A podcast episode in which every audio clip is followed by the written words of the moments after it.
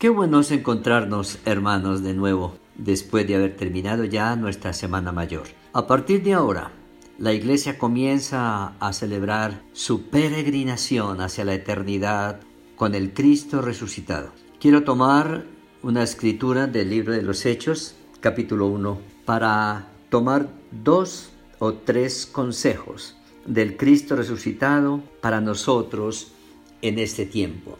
Estando juntos, les mandó que no se fueran de Jerusalén, sino que esperasen la promesa del Padre, la cual les dijo, oísteis de mí. Y quiero tomar el texto para enfatizar dos frases bien importantes, porque este es un tiempo de quietud, un tiempo en el que luchamos para quedarnos quietos, un tiempo en el que luchamos para obedecer las normas del Estado, que nos dicen cooperen, ayúdense, estén pendientes unos de otros. Y Jesús le dice a los discípulos, hay una bendición para ustedes hacia el futuro. No se precipiten, no se desesperen, no se angustien, no traumaticen los tiempos, sino vayan dando los pasos correctos. Y la primera recomendación que el Cristo resucitado nos hace en este tiempo para nosotros los que estamos acá, de alguna manera es una orden versículo 4 de Hechos capítulo 1, les mandó. Por favor, tomémoslo como un mandato. Tomemos la voz de Él para quedarnos en la quietud, para quedarnos en nuestro lugar y estar en su presencia, pedir sabiduría, pedir dirección, orientación, discernimiento para los pasos siguientes. Les mandó que no se fueran, que no se fueran de a ellos Jerusalén.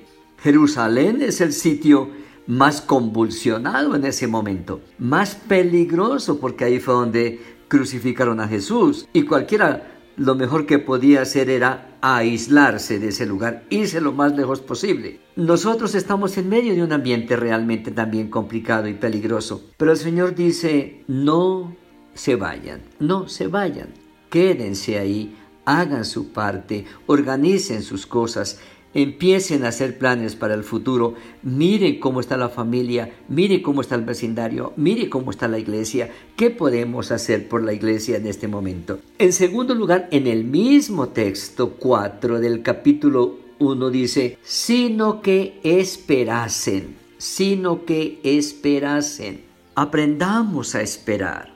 Primero, no se vayan.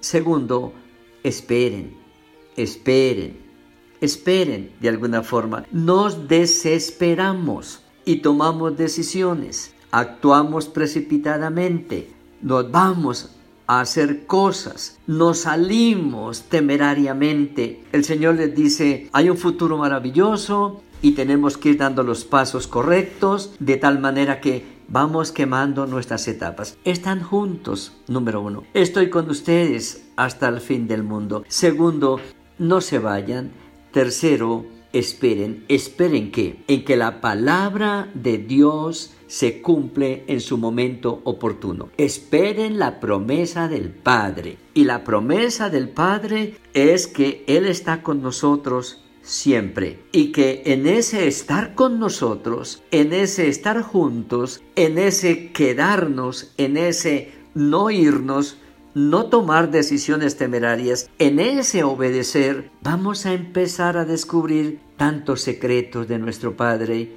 para nuestra salud, nuestra economía, nuestro matrimonio, nuestros hijos, nuestra carrera, nuestro ministerio. Así que tomemos para hoy esta recomendación del Cristo resucitado en Hechos capítulo 1 versículo 4. Estamos juntos. Número 2. No nos vayamos. Número 3 esperemos.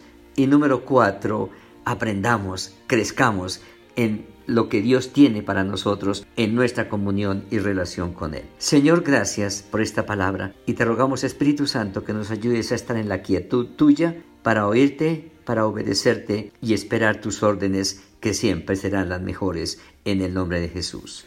Amén.